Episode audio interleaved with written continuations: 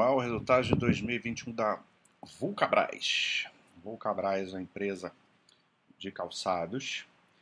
Modificou muito aí. Aliás, ela tem um histórico de, de grandes mudanças no seu portfólio, né? Dependendo, se for buscar uma época diferente para olhar ela, você vai ver que ela tem é, produtos diferentes aí no seu portfólio. E agora ela está no momento focado em produtos relacionados ao esporte, como a gente vê aí nessa essa foto aqui, né?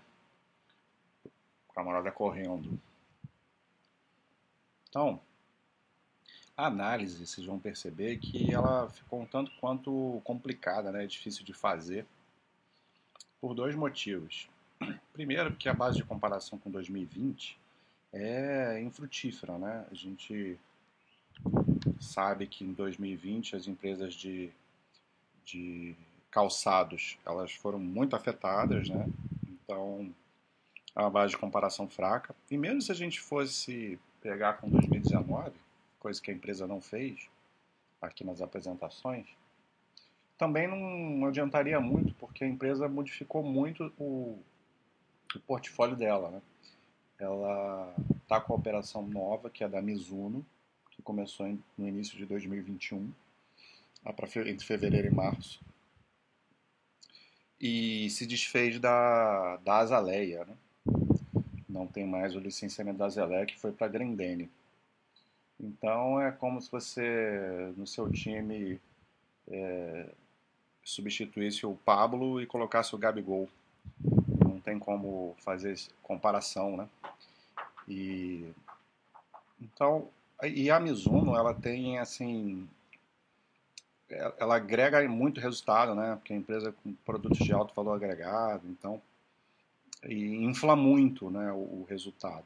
Então, qualquer comparação é inútil. A gente vai ver que os números, se, for, se você for olhar só os números, parece que a empresa é a empresa de outro mundo e tal. Mas a gente tem que contextualizar, né? Então, o ideal vai ser a gente esperar o ano que vem em 2022, ver o resultado de 2022 e comparar com o de 2021 para saber se a empresa é, tá indo realmente bem, se deu certo, né? Recentemente a empresa entrou com a, o licenciamento da Under Armour aqui no, aqui no Brasil, né? E isso não trouxe assim nenhum resultado exuberante para a empresa, né? Mas a Mizuno é, tem um potencial, é, um outro potencial, né? E, e a gente vê que os resultados realmente foram, foram muito bons, apesar de que qualquer comparação é complicada. Mas então, mas vamos dar uma olhada aqui.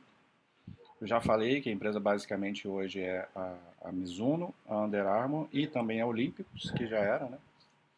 Basicamente é isso que vem, que ela foca aqui no em calçados esportivos. Vamos ver aqui, esse é o de 2000 e, 2000 e, deixa eu aumentar aqui. Aqui é volume bruto de, de pares e peças por mil no comparativo. Então aqui, ó, olha só a diferença do calçados esportivos, tá? Que aqui entra Olímpicos e a, e a Mizuno.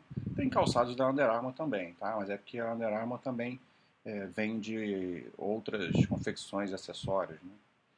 Então vai entrar aqui nesse nessa última tabelinha aqui.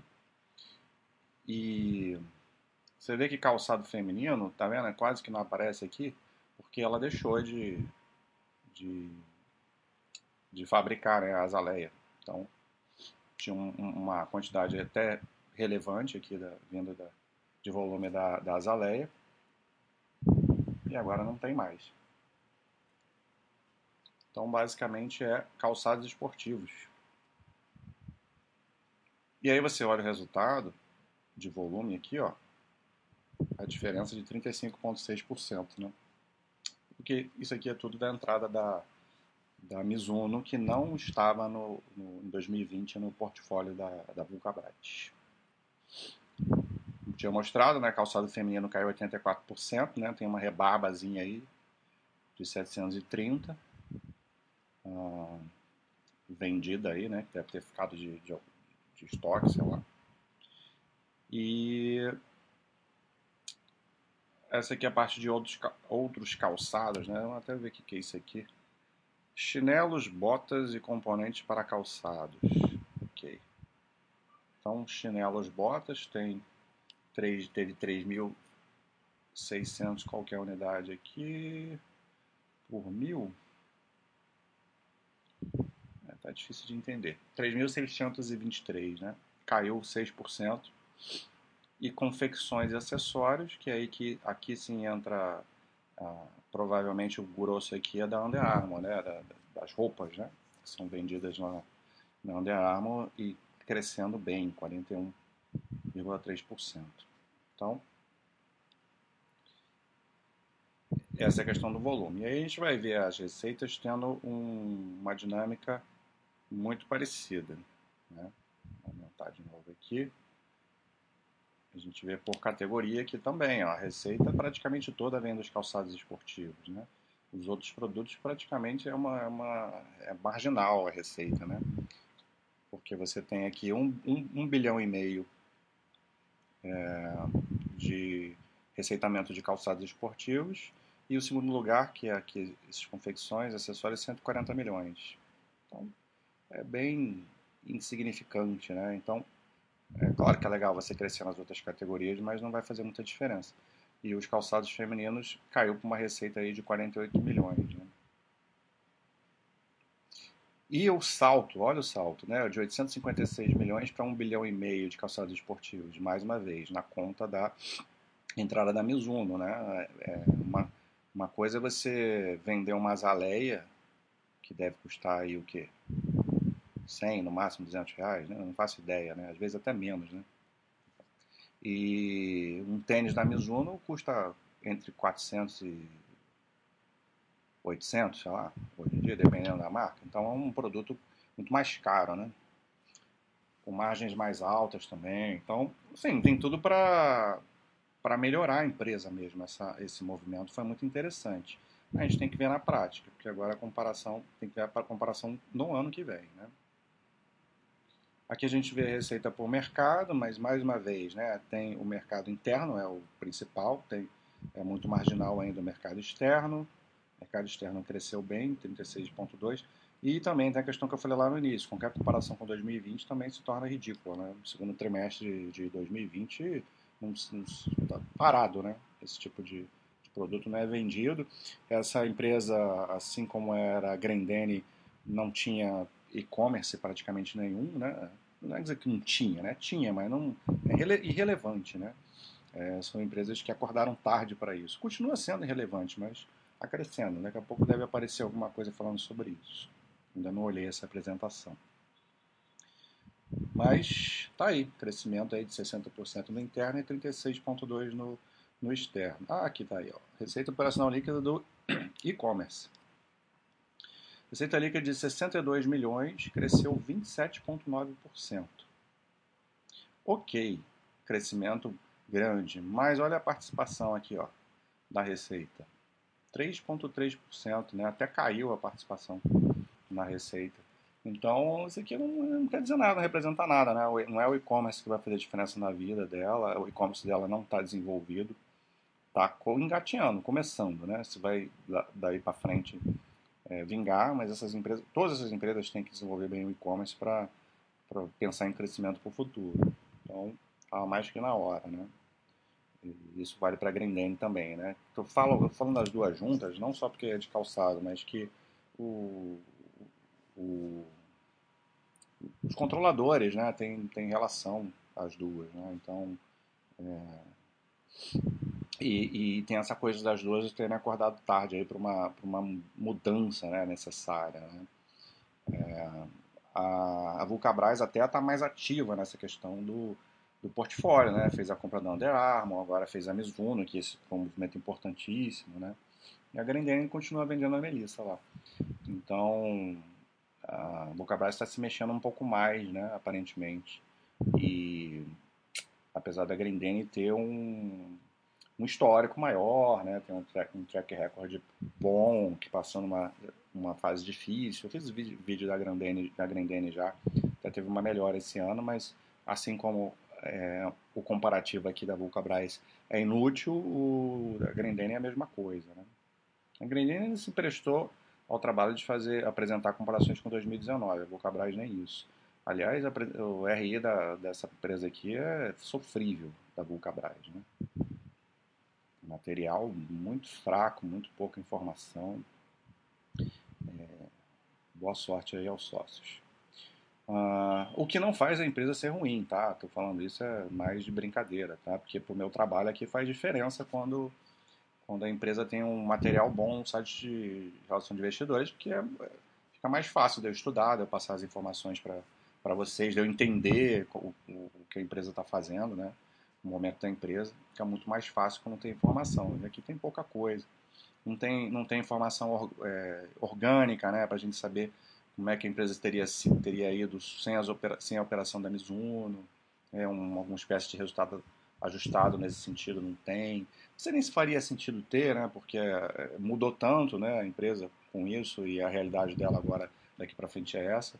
Mas mais para a gente ter uma ideia, né, se as operações da, da Under Armour é, é, começaram a, a melhorar e tal, se a Olímpico está melhorando. A gente fica meio sem saber. Uh, vamos em frente. Lucro bruto também.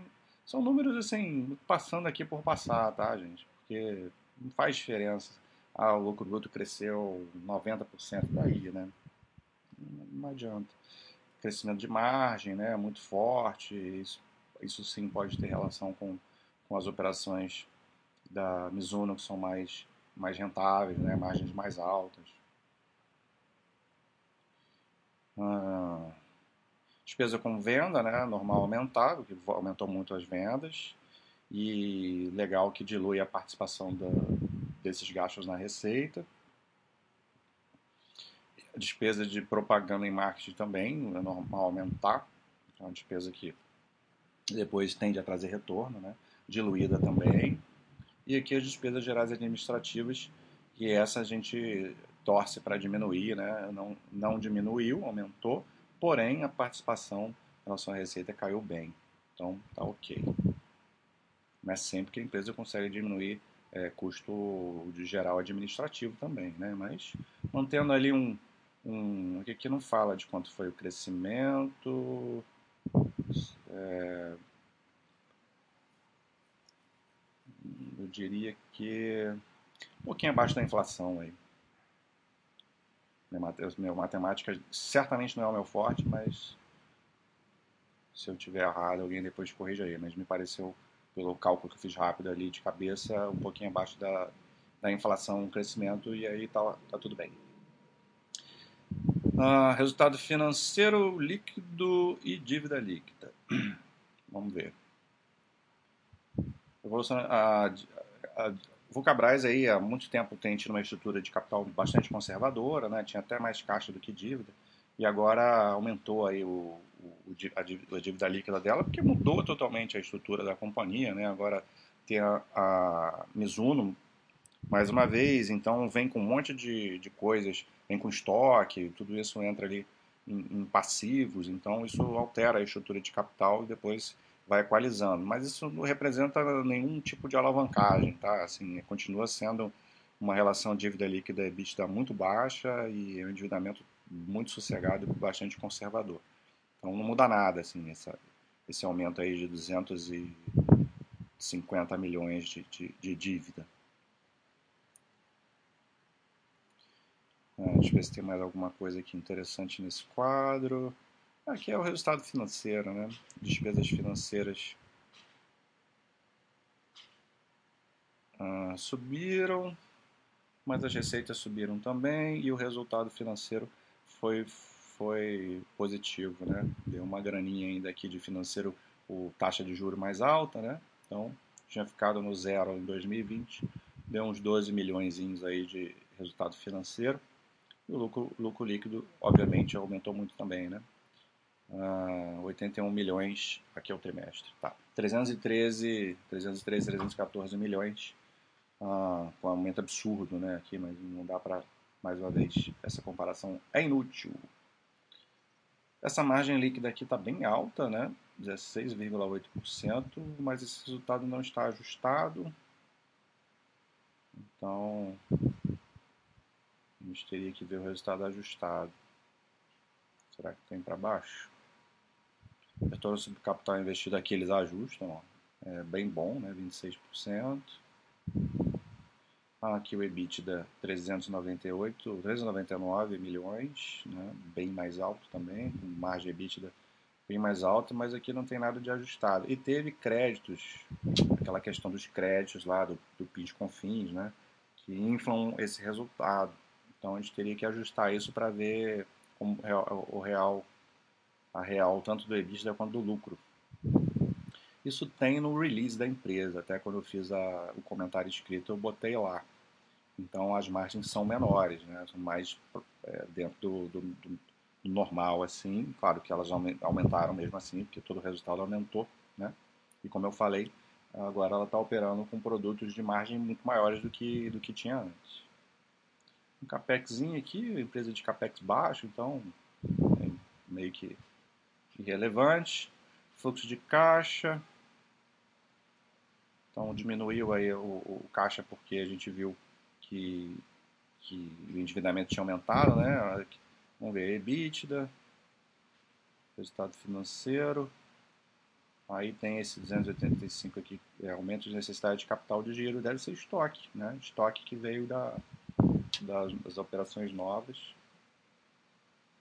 Investimentos, e aí diminui um pouco aí o, o caixa, né? E aí a dívida líquida aumenta também. É isso, né? Muito que falar, mas assim, legal essa, essa, esse foco da empresa agora em materiais esportivos. Aqui, ó, margem descontada, margem líquida descontada 10,9%. Aí sim, não, é, não era 15, 16, né? Porque estava inflado. Aqui o EBITDA não é ajustado, então não adianta a gente olhar, mas isso aqui é, é menor também. Mas mas muito bom ainda assim. Então a empresa que está mudando mais uma vez aí a sua cara, focando em produtos esportivos, está com um portfólio mais, é, mais robusto agora, né? Tende a, tende a, a, melhorar sim, mas a gente só vai ter uma real, no, real noção comparando aí o ano que vem, 22 com 21. Ok? Um abraço.